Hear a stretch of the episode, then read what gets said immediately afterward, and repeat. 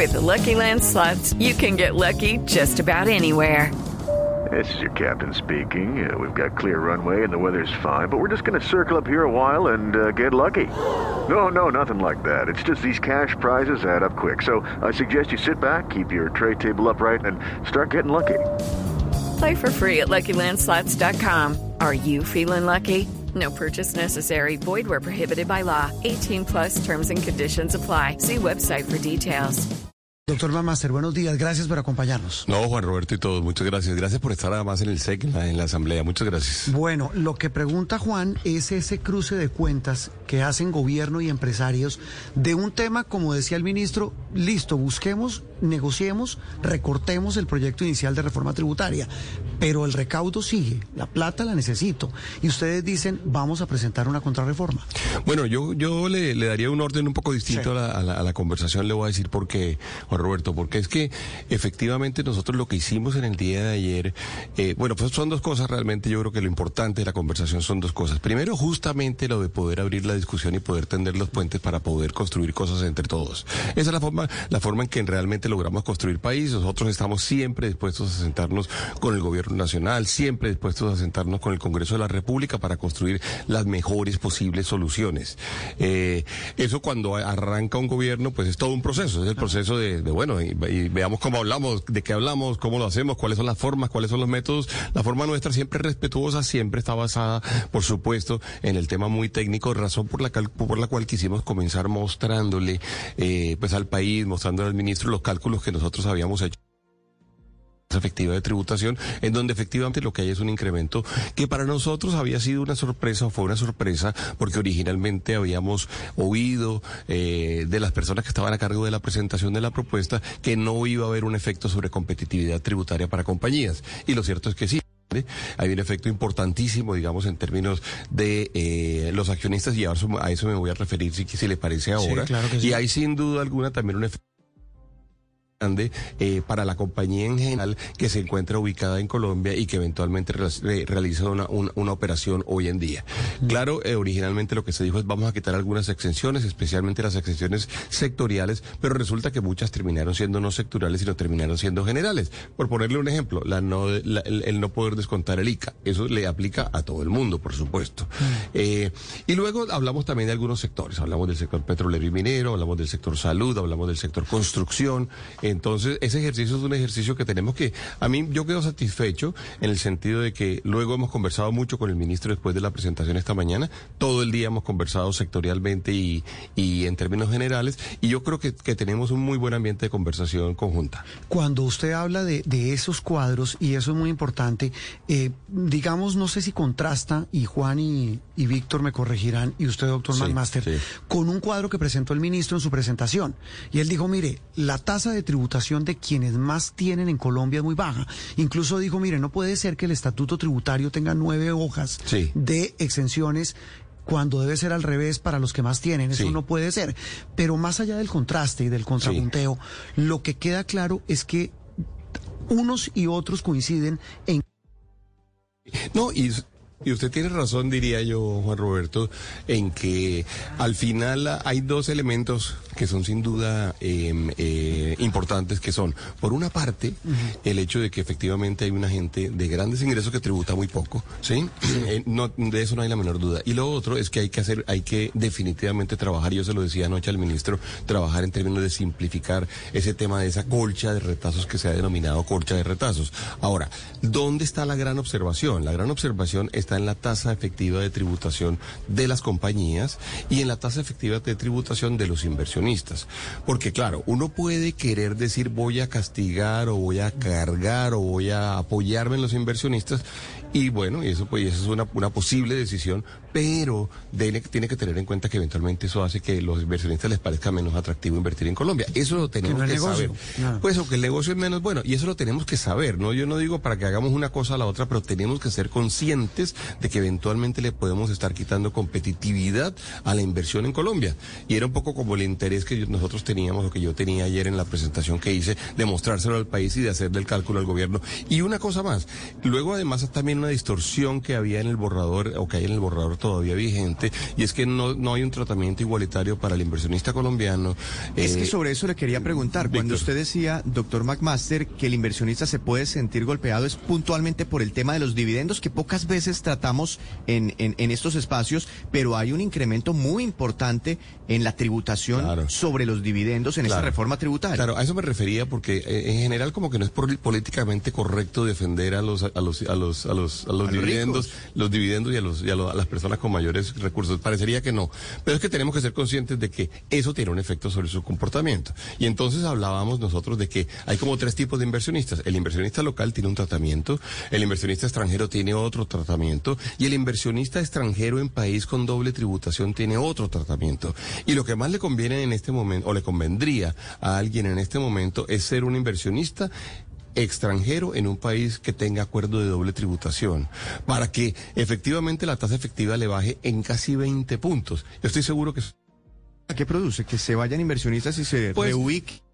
No puede olvidar que al final, cada vez que usted hace una inversión, cualquiera de nosotros hace una inversión, alguien quiere montar una tienda, pues saca sus cuentas y decide, la monto en Bogotá o la monto en Ibagué o la monto será en una vereda y será que la monto grande o será que no lo hago o será que en lugar de montar una tienda eventualmente me hace más sentido una miscelánea. Ese ejercicio lo hace todos los seres humanos que están haciendo inversiones. Entonces, si eso es así, yo diría que tenemos que ser conscientes de ello y bueno, yo creo que ahí hubo una cosa valiosa importante. Y doctor McMaster, ¿en qué usted que ha participado de esas mesas de trabajo con el empresario, con los ministros, en qué ve al, al gobierno dispuesto a ceder y en qué no definitivamente en todo este tema de la No, no, no me correspondería, Juan, a mí decir que, en qué van a ceder ellos. Yo creo que realmente, si yo quiero ser leal en la conversación con ellos, yo, te- yo creo que yo tendría que dejar que ellos dijeran, digamos, qué es lo que están dispuestos a hacer primero. Yo, yo solicito cosas, yo hago caer en cuenta algunas otras y yo de alguna forma eh, también en un momento dado defiendo posiciones. Claro, Pero eso- fíjese que ha hablado el ministro de pensar nuevamente eh, el, el- el tema de los ultraprocesados. Sí, me parece, me de parece bien. Él ha anunciado esas cosas, me parece muy, muy bien. O la otra discusión que tenemos que dar, que yo lo mencionaba también en la presentación ayer, es el tamaño de la tributaria. Eh, pues ellos han querido una tributaria de 25 billones. Yo mencionaba, esta tributaria, todos lo sabemos, es de lejos la tributaria más grande de la historia de Colombia, probablemente sea el doble de la tributaria más grande de la historia de Colombia, porque si recuerdan la última que se logró pasar el año pasado después de la fallida primera Que tributaria básicamente pagó el empresariado. que colombiano. pagó 100% el empresariado, 100%, no básicamente 100%, ahí realmente eh, eh, recogimos 11 billones de pesos y aquí estamos hablando de 25. Entonces, claro, ¿por qué hay que hacer otra tributaria adicional en este año? Porque ellos quieren gastar más. Me parece que eso, lo- puedo... Doctor Bruce Master, precisamente el gobierno pues quiere ampliar su capacidad de, car- de gasto, pero también hay propuestas que pueden no caer muy bien en el empresariado. Quería saber qué tan perjudicial cree usted que es la propuesta de la ministra de Trabajo de implementar un recargo nocturno. Recargo nocturno, doctor McMaster. Ah, bueno, sobre eso, eh, básicamente lo que nosotros decimos es, eh, históricamente eh, se ha querido siempre, inclusive de algunos partidos a veces nace la idea, de hecho apareció, apareció una, una propuesta del Partido Liberal, creo que fue que así fue, alrededor del tema del recargo nocturno, históricamente aparecen este tipo de propuestas. Nosotros decimos, hay que estudiarlas, hay que estudiarlas bien. Algunas de ellas pueden tener efectos grandes. No se nos puede olvidar que en Colombia el 47% de los empleados son informales, que en Colombia hay una línea infortunada, yo diría, eh, que es una línea que mueve a la gente de la formalidad a la informalidad y que hay gente que sencillamente en forma no correcta, pero que, pero que sucede, pues contrata a sus personas sin pagar prestaciones o eh, sin pagar pensiones o sin eh, cotizar al sistema de salud. Eso no puede pasar, pero pasa. En el 47% de los casos o es autoempleo. Entonces, en ese orden de ideas, lo que le decimos eh, a, a la ministra y a los parlamentarios es, por favor, tengan en cuenta que todas las medidas laborales tienen un efecto y de repente podemos estar tomando una mala decisión, podemos estar aumentando el desempleo o podemos estar aumentando la informalidad. It's time for today's Lucky Land horoscope with Victoria Cash.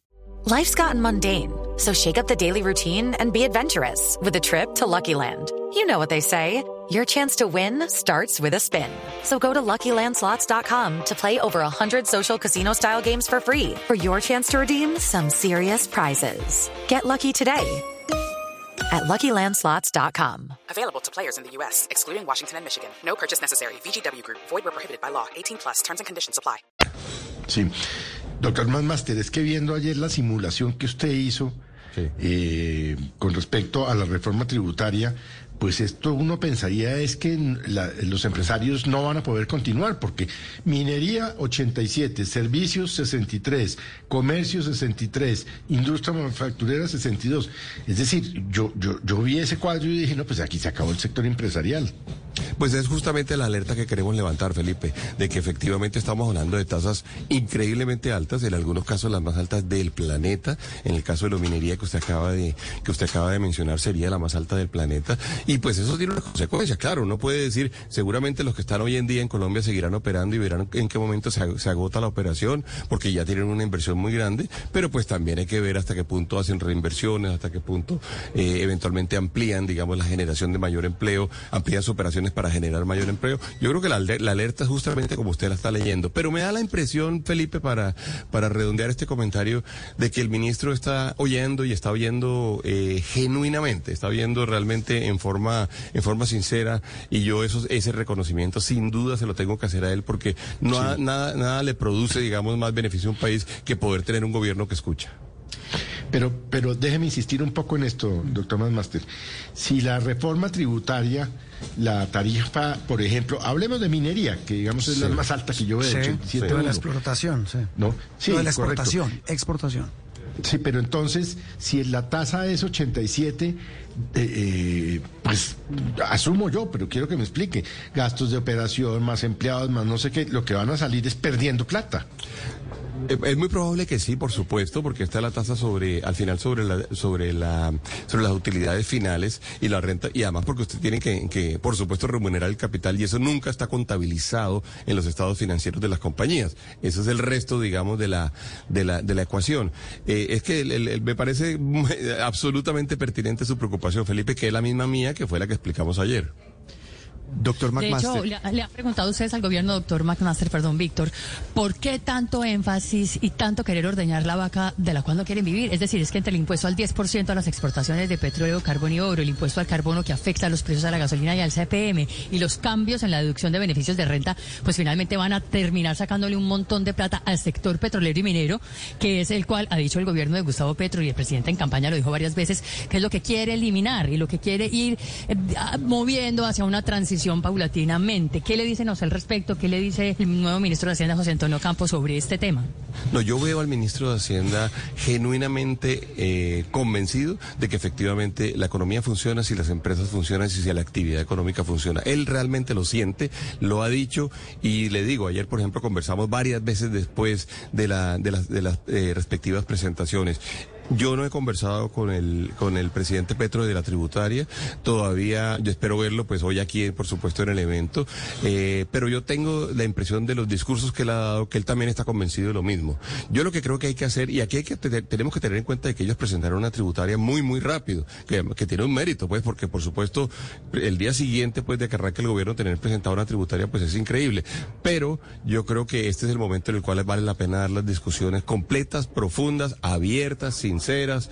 Eh, yo, y afortunadamente yo veo el ambiente para hacer lo que, quizás lo que más celebro en este instante. Doctor McMaster, decía el ministro, bueno, listo, discutamos, discutamos, podemos revisar, mover aquí, bajarle aquí, subirle aquí, pero que el recaudo no se me baje de 25 millones de pesos. ¿Cuál es la alternativa? Es decir, si, si, si borramos dos, tres, cuatro artículos, ¿cuál, ¿con cuál lo reemplazamos? Porque ¿a qué más se le puede echar mano? ¿A qué más personas declaren renta o al IVA? ¿Cuál, cuál puede ser la, la solución? No, Víctor, esa, esa pregunta es muy, muy buena, porque esa pregunta realmente nos coloca en este momento, digamos, en el gran dilema que tiene la economía colombiana y es si vamos a poder asumir mucho más gastos desde el punto de vista del Estado, con un Estado que tiene un endeudamiento altísimo, lo sabemos, con un Estado que tiene una, una, un déficit fiscal gigantesco, que también lo sabemos es de los más altos de la historia de Colombia, y bueno, pues, y con la idea de un nuevo gobierno de, de hacer nuevo gasto. Yo creo que esto tiene que pasar por un ejercicio previo del Estado de, de ordenar un poco sus prioridades y decir, yo esto sí lo puedo hacer, yo esto no lo puedo hacer, yo esto lo puedo hacer ahora, yo esto tengo que esperar tres años para hacerlo,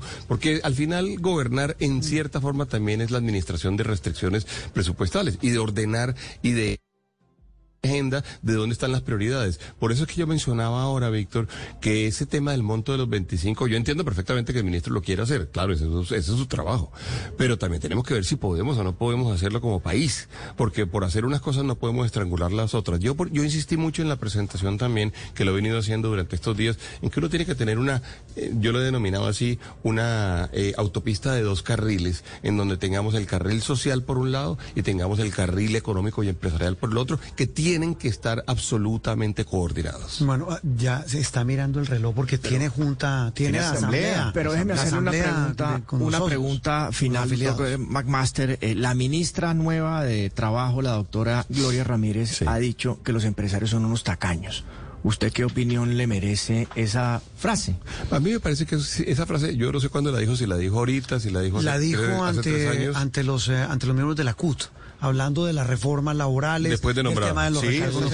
Sí, a mí, a me parece días. una frase increíblemente desafortunada, eh, porque además, eh, pues quizá la ministra no lo sabe o la ministra se le olvida, eh, pero yo espero que no, yo espero que nos sentemos, y yo quiero ir a un diálogo con ella también suficientemente sincero, pero se le olvida que, por ejemplo, el año pasado quien pagó todo, a pesar de que la propuesta del gobierno había sido que lo pagaran las personas naturales a través del, del, del IVA, eh, la- quien pagó todo fuimos- fueron los empresarios, y pagaron 10 billones de pesos, 11 billones de pesos, o se le olvida que la propuesta del 10% de incremento salarial del año pasado, que me criticaron, recordarán ustedes los economistas amigos aquí, don Víctor. que porque eh, generaba inflación. que porque generaba inflación y que porque generaba desempleo, y ni inflación ni desempleo.